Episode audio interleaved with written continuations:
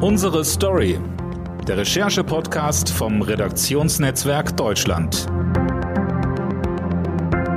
Am Tag nach der Landtagswahl in Niedersachsen ist die Freude bei der SPD und auch bei den Grünen weiterhin groß. Katerstimmung herrscht dagegen bei der CDU und der FDP. Über die Ergebnisse und die Folgen der Wahl sprechen wir jetzt in einer neuen Folge von Unsere Story. Mein Name ist Dennis Pützig und ich begrüße nun Karl Dölecke, Reporter Landespolitik der Hannoverschen Allgemeinen Zeitung, ein Partner im Redaktionsnetzwerk Deutschland. Hallo Karl. Hallo Dennis. Hi.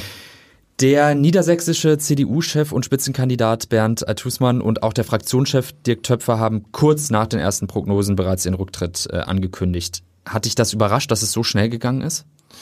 Nee, ich glaube, das, das war dann die zwingende Konsequenz aus äh, dem Wahlergebnis. Da, ähm, da muss man auch nicht lange rumeiern als äh, Spitzenkandidat. Also, dass Töpfer zurückgetreten ist als Fraktionsvorsitzender, das hat mich in der Tat ein bisschen überrascht, aber ähm, war Bernd Altusmann der falsche Spitzenkandidat? Er ist ja schließlich jetzt zum zweiten Mal gegen Weil angetreten und hat auch zum zweiten Mal verloren. Hätte es vielleicht einen jüngeren Kandidaten oder eine jüngere Kandidatin gebraucht? Man hätte in der Tat auf die Idee kommen können, das äh, eine Frau aufzustellen. Ähm, wäre, wäre in der Tat eine Möglichkeit gewesen. Und ja, wer zweimal äh, verliert in der Landtagswahl, ja, der ist dann möglicherweise im Nachhinein der falsche Kandidat gewesen, aber sowas weiß man vorher natürlich nicht. Wobei Althusmann von Anfang an wenig kraftvoll wirkte und wenig dem entgegenzusetzen hatte, was Stefan Weil angeboten hat. Stefan Weil ist angetreten als der Kümmerer, als der Mann, auf den sich die Niedersachsen verlassen können, der als der Mann, der, dem man vertrauen kann, auch äh, bis weit in bürgerliche Milieus ähm, reingewildert hat. Äh, dem hatte Bernd Althusmann wenig entgegenzusetzen, außer die Ampelkoalition in Berlin ist doof. Also darüber hinaus ist wenig hängen geblieben. Mhm. Die SPD rund um Stefan Weil ja, wird jetzt wohl eine neue Regierung äh, mit den Grünen bilden. Wie könnte die neue Regierung aussehen? Wer werden da so die entscheidenden Akteure sein? Mal abgesehen von Stefan Weil als Ministerpräsident natürlich. Stefan Weil natürlich, ja. Ähm, auf SPD-Seite wird ähm, mit Sicherheit Olaf Lies dabei bleiben. Olaf Lies ist ja auch ein bisschen sowas wie der Kronprinz, der äh, möglicherweise eines Tages äh, Stefan Weil beerben könnte. Ähm, Grant Hendrik Tonne weiß man nicht, wird natürlich auch weiterhin als Minister gehandelt, könnte aber auch möglicherweise belohnt werden für seine harte Arbeit als Kultusminister mit äh, dem Posten des Fraktionsvorsitzenden im Landtag. Wäre, es lautet eine der Spekulationen, ähm, da ist viel vorstellbar. Die SPD lässt sich bisher noch nicht so richtig in die Karten gucken. Du hast gerade das Erbe von Stefan Weil sozusagen angesprochen. Ähm, ich habe äh, heute Morgen in einem Artikel äh, der Hannoverschen Allgemeinen Zeitung gelesen, dass ein bisschen gemutmaßt wird, dass Stefan Weil vielleicht nicht die gesamte Legislaturperiode Ministerpräsident sein könnte, sondern irgendwann zurücktritt, um da mit einem möglichen Nachfolger schon eine gute Ausgangsposition für die dann nächste Landtagswahl ähm, zu beschaffen. Glaubst du das auch und wäre dann Olaf Lies so der, der potenzielle Nachfolger? Olaf Lies wäre einer der potenziellen Nachfolger. Ähm, äh, genannt wird auch immer wieder Daniela Behrens, die äh, Sozialministerin, die einen hervorragenden Stand hat in Niedersachsen. Dass äh, Stefan Weil vor der Wahl gesagt hat, dass er in jedem Fall für die vollen fünf Jahre antritt, ist äh, irgendwie logisch, weil Klar, ein, ja. der, der schon sagt, ich bin bald weg, den wählt man auch nicht mehr so richtig. Und äh, viele sagen, Stefan Weil sollte vor dem Ende der Legislaturperiode zurücktreten und den, den, den Platz schon mal freimachen, um seinem Nachfolger oder seiner Nachfolgerin bessere Chancen zu verschaffen äh, bei der nächsten Landtagswahl. Ich weiß allerdings nicht, ob das äh, wirklich so erfolgsversprechend wäre, denn äh, in der Vergangenheit ist es äh, schiefgegangen. Also ähm, Sigmar Gabriel wurde Ministerpräsident, weil Gerhard Schröder nach Berlin gegangen war, hat die Wahl daraufhin verloren. Und äh, David McAllister äh, wurde CDU-Ministerpräsident, weil Christian Wulff als äh, Bundespräsident nach Berlin ging und hat die Wahl daraufhin auch verloren äh, gegen Stefan Weil. Also ich glaube, also das ist, das, das muss, ist nicht zwangsläufig. Äh, und Stefan Weil betont auch, betonte gestern Abend nochmal, er macht die vollen fünf Jahre, das nehme ich ihm auch ab. Ja, im Saarland mit Tobias Hans äh, haben wir auch Anfang des Jahres gesehen, hat es ja auch nicht äh, funktioniert. Da wurde genau. dann auch abgewählt. Genau. Also. Die FDP ist aus dem Landtag. Geflogen. Ja. Ähm, für die Partei werden jetzt also sehr schwere Jahre folgen. Ähm, was sind die Gründe für dieses schlechte Wahlergebnis? Liegt es da rein an der Bundespolitik oder auch an der Performance der Landespartei im Landtag und im Wahlkampf? Also ich würde sagen, Stefan Birkner hat einen guten Wahlkampf gemacht. Der Wahlkampf war komplett auf Stefan Birkner zugeschnitten. Er hat keine Fehler im Wahlkampf gemacht und es war ja auch am Ende knapp. Also, ne, also er hätte auch durchaus in den, in den Landtag wieder einziehen können mit äh, der FDP.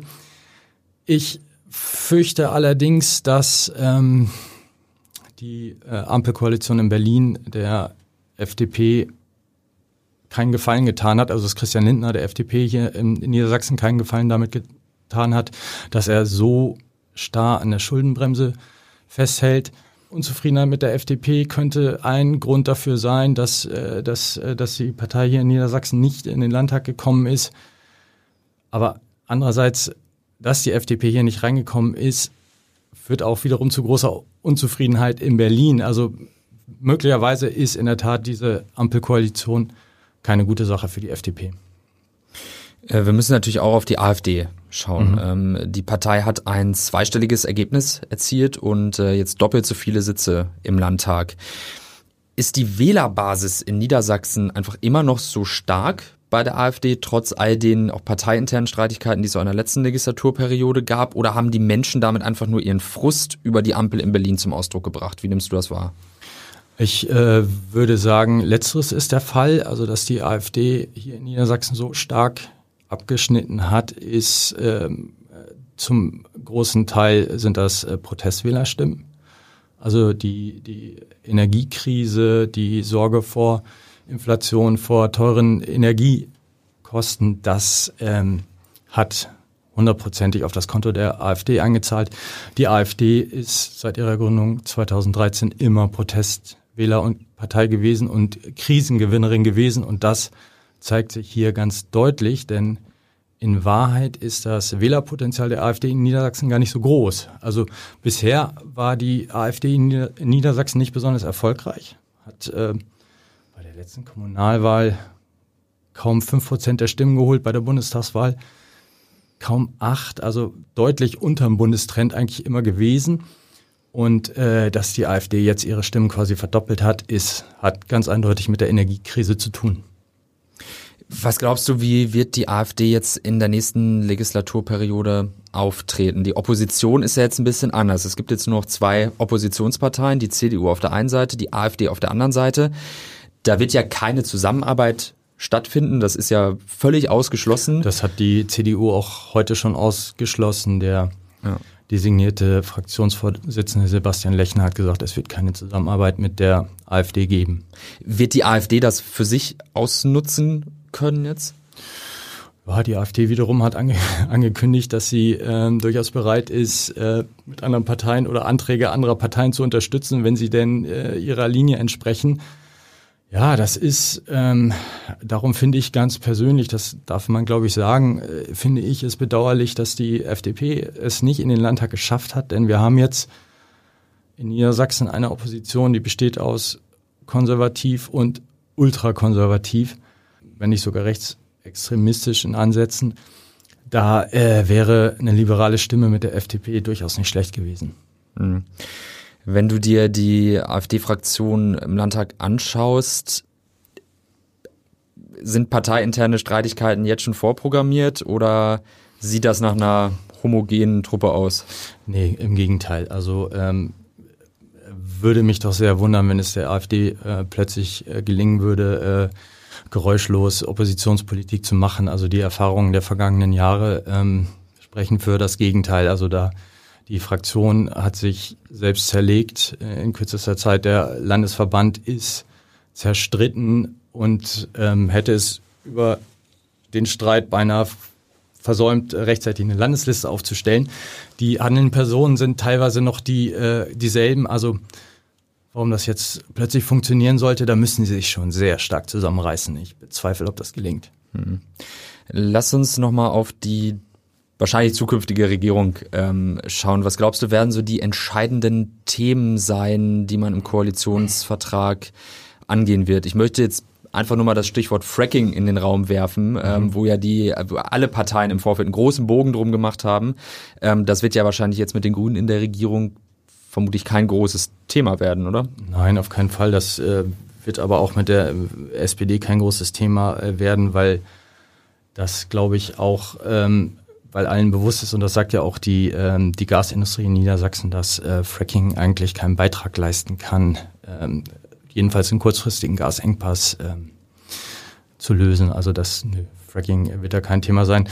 Ähm, ja, Themen werden äh, auf, also Rot, Rot-Grün äh, ist sich eigentlich schon im Vorfeld einig gewesen, dass, ähm, dass man die äh, Schuldenbremse mehr, mehr oder weniger ähm, ignorieren will. Also die nächste Landesregierung wird sehr viel Geld ausgeben für äh, Krankenhäuser, Schulen, Kitas. Da herrscht große Einigkeit. Interessant wird sein, ähm, wer äh, bestimmt wird beim äh, Verkehrsthema. Ne? Also Autobahnbau wird, äh, wird durchaus ein äh, Streitthema sein. Das hat sich heute schon angedeutet. Da haben die äh, Grünen schon mal äh, Flock eingeschlagen und gesagt, Verkehrsthemen sind eigentlich unsere Themen. Ähm, möglicherweise beanspruchen sie damit auch das Wirtschaftsministerium, wo Verkehr angesiedelt ist. Und sie haben auch deutlich gemacht, Autobahnbau, nein, mit uns nicht. Äh, Ausbau des öffentlichen Nahverkehrs wird ein großes Thema sein. Stärkung des Fahrradverkehrs wird ein großes Thema sein. Lass uns zum Abschluss noch auf die Linke äh, blicken. Die Partei hat es erneut nicht in den Landtag geschafft und nur 2,7 Prozent der Stimmen bekommen. Wird die Partei in Niedersachsen jemals wieder eine Chance haben?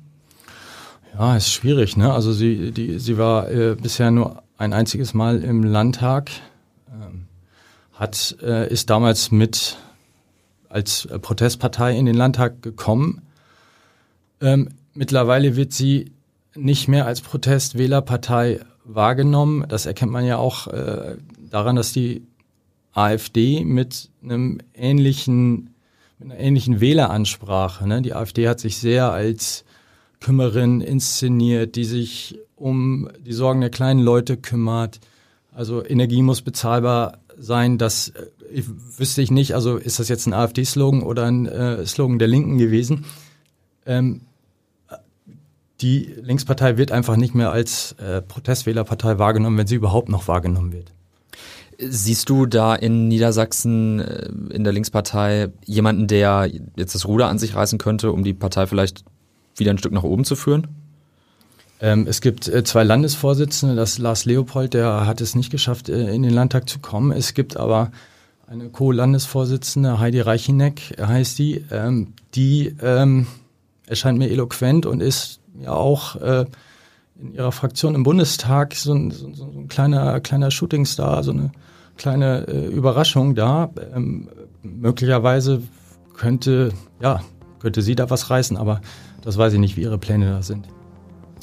Vielen Dank an Karl Düllecke, Reporter Landespolitik von der Hannoverschen Allgemeinen Zeitung. Danke, dass du da warst. Sehr gerne. Und danke Ihnen fürs Zuhören. Alles Wichtige rund um die Wahl und zu allen anderen Themen bekommen Sie jederzeit auf rnd.de, haz.de und in der neuen RND und der neuen HAZ-App. Tschüss.